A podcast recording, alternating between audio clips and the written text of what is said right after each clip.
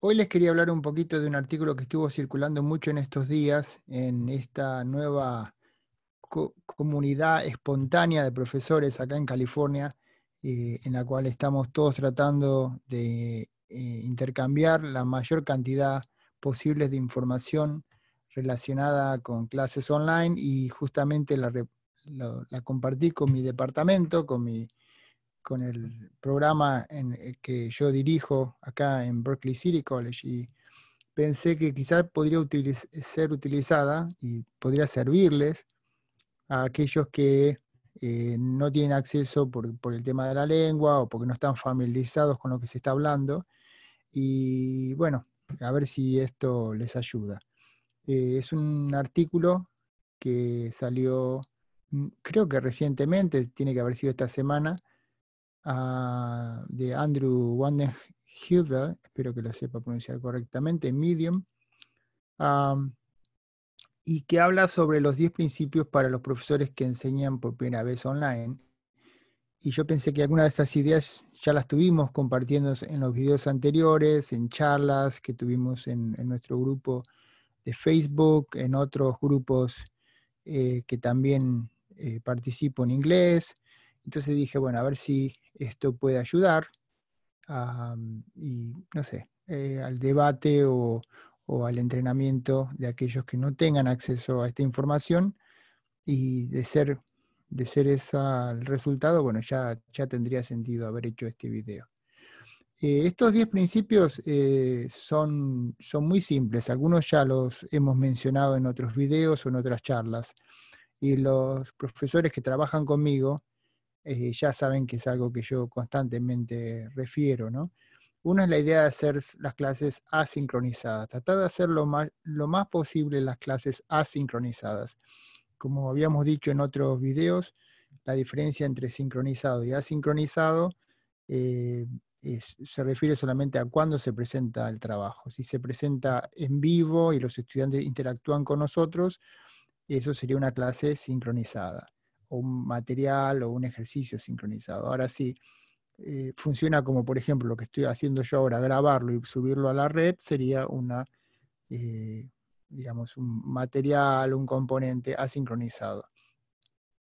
Hay casos en los cuales, y esto lo quiero aclarar, en los cuales es necesario hacer eh, una interacción sincronizada, especialmente, especialmente a los que están en, en el área que yo trabajo, que es las lenguas todo lo que tenga que ver con la lingüística o lengua, su adquisición de segunda lengua, es muy difícil hacerlo todo asincronizado. Se puede hacer mucho utilizando herramientas que son gratuitas en el Internet, como Duolingo, por ejemplo, que es una herramienta estupenda y yo la uso muchísimo en mi clase, eh, pero no es eh, suficiente. A veces tenemos que interactuar en persona.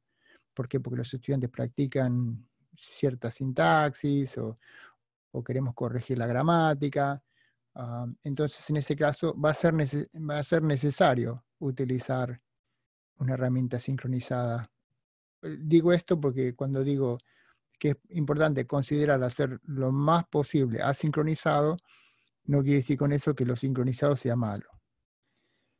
Pero a nosotros nos plantea muchos problemas. Por ejemplo, yo en estos días que he pasado todas mis clases online, la mayoría eh, de, los casos, por ejemplo, yo enseño tres clases y las dos son 100% online. Entonces, en ese caso, no es un problema porque ya es el mismo formato y la misma metodología desde el principio del semestre, pero tengo otra clase que es híbrida, tiene la mitad online y la mitad en persona. Entonces, eh, eh, propongo que, bueno, con la clase híbrida, a ver si nos podemos reunir por Zoom, ¿no? Ah, y, y practicar con la clase. Ahora, hay un problema con eso, que con en estos momentos específicos en los cuales tan, son tan traumáticos, en los cuales hay un problema de pandemia, no sabemos dónde están los estudiantes. Yo creo que tengo tres estudiantes que han vuelto a México ah, para pasar el, problema con su familia. Tengo otro estudiante que probablemente haya, haya volado a Etiopía cuando vio que la, estaba este problema. Tenemos profesores eh, amigos, por ejemplo, que están dando clase en Argentina y los estudiantes, muchos de ellos eran norteamericanos y los repatriaron a los Estados Unidos. Entonces, es muy difícil hacer una clase sincronizada en ese caso, por más que se quiera. eh, inclusive los estudiantes que están acá en los Estados Unidos, muchos de mis estudiantes no tienen acceso a, un, banda muy potente, es decir, con, con acceso a Wi-Fi constante. Entonces, ¿qué hacen? Van y hacen la, la, clase en una biblioteca, que aquí las bibliotecas tienen computadoras, usan el Wi-Fi de la biblioteca o van a un café y, usan el Wi-Fi de café. Esos estudiantes no van a tener acceso a, a este tipo de conexión rápida, porque si queremos hacer una conexión como Zoom, tenemos que tener una, eh, conexión rápida, ¿no? Eh, no podemos hacerla desde el teléfono con el data que usa el teléfono en la montaña. Entonces eso hay que tenerlo en cuenta. A veces eh, la metodología que se busca es buena, pero no tenemos los, los componentes para aplicarla. Entonces, querer insistir en hacer algo que, que no, no, contamos con la tecnología termina siendo contraproducente. Otro, eh, otro tema importante que se relaciona mucho lo primero que dijimos es que hay que mantener sus clases online simples y con indicaciones obvias. Todos estos principios vienen directamente del artículo de Andrew y me parece que son muy pertinentes y son muy buenos, por eso los estoy compartiendo. No son principios míos, eh, pero voy a ir agregando algunas cosas con algunos de los principios porque me parece a mí, quizás esté equivocado, eh, habría que modificar un poco la idea. La idea de mantener la clase simple es algo universal, por supuesto, siempre las clases tienen que ser simples, lo más simple posible, pero esto no es algo exclusivo de las clases online, debería ser lo mismo una clase en persona. Si a nuestros estudiantes los agobiamos con muchísimo material o cosas muy complejas para hacer en la clase, por supuesto que les va a ser difícil. Eh, hacer preguntas que no sean muy evidentes o obvias, les va a producir, confusión. Hay muchos problemas con esa idea porque puede pasar que la pregunta no sea confusa, pero sea confusa para el estudiante. Piensa en los que enseñamos lenguas. Tenía un estudiante que me decía que eran muy complicadas las preguntas, por ejemplo, que yo le hacía, y al final el problema no era con el estudiante o mis preguntas, sino que el estudiante estaba en la clase equivocada. Inmediatamente nos dimos cuenta que no era el nivel del estudiante y por supuesto que esto, uno lo resuelve en las primeras dos semanas. Eh, el estudiante no había tomado las clases que eran prerequisitos y estaba muy perdido. Y había entrado a mi clase porque, bueno, se le había permitido. Entonces, en ese caso, eh, no tendría que ver con problemas de preguntas obvias. Eh, por eso, lo que llamamos el assessment, la evaluación del estudiante tiene que ser constante, no solo para saber si está al nivel nuestro, al que, tenemos que ofrecer para la clase, porque la clase tiene una función, tiene una meta. Es decir, una clase de nivel 3 no puedo ofrecer algo de nivel 6 o de nivel 1, porque no es el arreglo que tenemos con los estudiantes. Entonces la simplificación del, tema no pasaría por el contenido, sino por cómo lo, presentamos.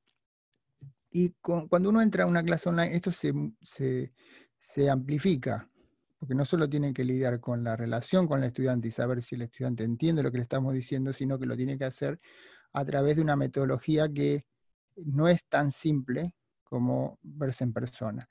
Agréguele a esto que al profesor se le enseñó a utilizar esta tecnología en, en 48 horas, para algo que requiere mínimo 4 o 5 años de entrenamiento. Esto plantea otro problema, que que las universidades a veces no toman seriamente el tema de la educación online. Piensa que es lo mismo, cualquier profesor puede enseñar online. Entonces, bueno, denle la clase online, ¿no? Pero quizá el profesor no está entrenado en eso. Es como si a mí me pidieran que yo vaya a Japón y bueno, empiezo a dar la clase sobre, no sé, un tema que yo conozca, digamos, literatura latinoamericana, y la tengo que hacer en japonés. Yo no hablo japonés. Entonces dice, no, no es un problema, apréndalo en tres días. Y no voy a poder. Bueno, eso es algo que se ve. Entonces, por eso la simplificación, hacer las cosas simples, no solo es un tema positivo en el nivel, a nivel eh, pedagógico, pero también es, es positivo para en estos tiempos tener que lidiar con una clase que para nosotros no es muy foránea en su metodología. traten de que, según Andrew, hagan que el contenido sea entretenido. Esto lo traigo directamente de él. Sí, por supuesto, eso es algo que ya sabemos en nuestras clases. Si yo vengo y les quiero hacer memorizar un soneto de Shakespeare, y lo vamos a hacer en la clase, puede pasar que los estudiantes se aburran, ¿no?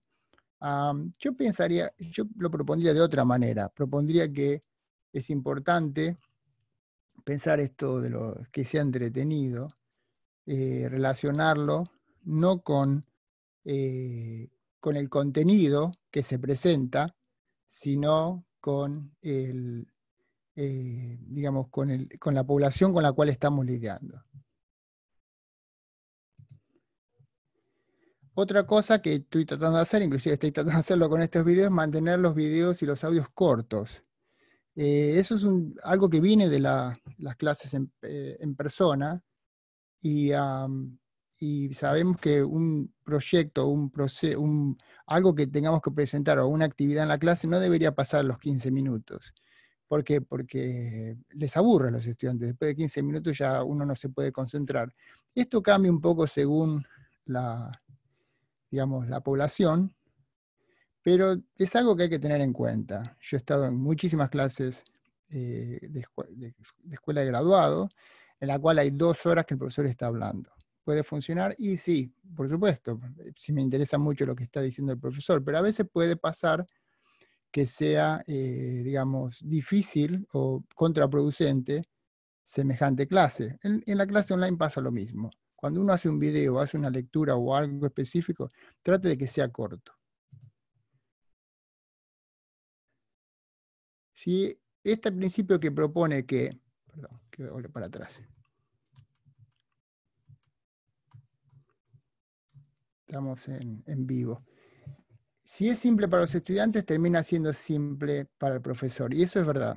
Ah, si el estudiante eh, tiene que enfrentar un, un trabajo, eh, producir algo que sea no muy complejo de hacer, eh, va a producir simpleza para nosotros porque no van a tener complicaciones. Y todo lo, lo, que siempre sabemos es que toda clase online no es para profesores perfeccionistas. Eso es un principio que podríamos agregarle a esto.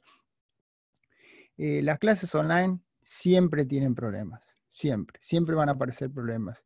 La pregunta es cuándo van a aparecer. Entonces uno tiene que estar preparado para eso, tiene que estar preparado para enfrentar esa dificultad. Si no tuvo ningún problema en la clase online, es cuestión de tiempo. decir, ¿no? Entonces, si la clase, el proyecto o, lo que esté haciendo o el artefacto que esté en, movimiento en este, en este caso es simple, es mucho más fácil de reparar si hay confusión con algunos estudiantes y no entienden una pregunta, es mucho más fácil que si le pido que tengan 30 preguntas. Este principio que es básico, es básico en la pedagogía, es, sorprende que no se aplique muy comúnmente. El tema de los laboratorios es todo un tema aparte. Eh, muchos profesores tienen laboratorios, especialmente los que están en la ciencia, biología, en la física, eh, lo estamos viendo en estos momentos en nuestra universidad, tenemos un departamento de biotecnología que es muy grande y evidentemente estos principios que ponemos acá no se van a poder aplicar para todos. Es decir, eh, un laboratorio de biotecnología va a ser muy difícil simularlo, ¿no? Eh, crearlo con una simulación, pero es cuestión de explorar. ¿no? La tecnología cambia muy rápidamente, esto que estamos haciendo ahora hace muchos años era imposible, no, era posible tener este tipo de, videos con esta calidad y de una forma tan simple ah, y, gratuita, con acceso a prácticamente cualquier plataforma, era imposible. Bueno, con los años esto cambió. Ah, pero exploren ideas de simuladores, sobre todo Adobe tiene algunos muy buenos. Eh, es algo que el, el, escritor original de estos principios eh, eh, lo propone habla de simulación, piensa en las cosas que tiene en su casa, especialmente los secundarios. Por supuesto que si tiene algunos eh, experimentos más complejos de la universidad va a ser muy difícil hacerlo en la cocina de su casa, ¿no? Pero siempre propone trabajos de campo, reemplazar los laboratorios con trabajo de campo, eh, quizá enfocarse en el uso de data, ¿no? los datos que se, se, van, que se van logrando y entender que eh, simular un laboratorio a veces es imposible, eh, que es muy difícil. Pero esto no son épocas en las cuales vamos a hacer algo perfecto. Estamos tratando de sobrevivir a una pandemia que es mundial. Entonces, eh, quizás reenfocar la meta puede ser una solución o quizás no hay una solución. Considere el beneficio de la autocorrección, según Andrew en el artículo. Yo le propondría otra idea, eh, las rúbricas, que en este caso lo escribí tan rápido que me olvidé poner acento en la U. La rúbrica es una idea muy buena, eh, sobre todo para la escritura y para, y para algunos proyectos de, de composición. Yo lo utilizo muchísimo, no darle la respuesta al estudiante, darle áreas, por ejemplo, cuánta la cantidad, el contenido, cuándo lo entregó, es decir, ¿no? Y en cada área, esos son algunos ejemplos, eh, usted puede proponer la gramática en la conjugación verbal, si está, estudiando, si está haciendo lenguas, y ponerle una rúbrica, y decir cuál sería, qué es lo que se espera. Entonces termina siendo, termina siendo como una autocorrección, ¿no? El estudiante sabe que no le fue bien en esta área o no le fue en la otra área, pero esa autocorrección no se basa en el caos, es decir, usted tiene que encontrar los errores, sino uno lo guía con rúbricas. Yo trabajo muchísimo con rúbricas, es muy útil, es un muy buen contrato con los estudiantes. Si uno dice la cantidad de páginas tiene que ser tres, por ejemplo, ¿no? Entonces, y usted le pone una baja nota en esa área, ya es evidente, el estudiante puede ver por qué le fue mal. Simplifica mucho, es más fácil de corregir y le da la responsabilidad al estudiante de eh, crear en sí mismo o en sí misma una posibilidad de autocorrección que le va a servir en el futuro. Eh, es como si fuera un peer review, pero consigo mismo, lo que es muy difícil. ¿no? Pero las rúbricas ayudan. Es como tener notas notas que nos, guían. Eh, me acordé de poner todos los acentos. Bueno, yo acá en esta frase, por ejemplo, no me acordé de poner todos los acentos porque rúbrica no tiene acento en la U, un ejemplo. Eh, son las oraciones cortas, eh, voy al punto, hay algún beneficio en lo que estoy proponiendo, defiendo la tesis. Eso se hace mucho con rúbricas y en las clases online son muy útiles, porque es muy difícil corregir online. Es decir, no es tan fácil como tener un papel enfrente nuestro y poner notas en un examen y dárselo a los estudiantes.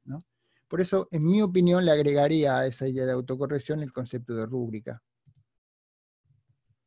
Respondan los estudiantes pensando en el mejoramiento de toda la clase. ¿Cómo funciona esto? Es algo muy que los que estudiamos y enseñamos online hace mucho tiempo lo aprendimos muy rápidamente. Si un estudiante me pregunta algo, probablemente otros tengan la misma pregunta. Lo hacemos esto en clase, por supuesto. Si alguien me pregunta, ¿por qué Alfonsina Storni usa tanto la palabra blanco? Si blanco, ¿no? Tú me quieres blanca, ¿no? pero blanco en ese, en ese contexto, por ejemplo, estoy imaginando, es masculino. Muy buena pregunta, pero el resto no la escuchó. Entonces, ¿qué hace uno? Le dice al resto, eh, ¿escucharon la pregunta que él hizo? No, o ella hizo. Eh, creen que funciona o no.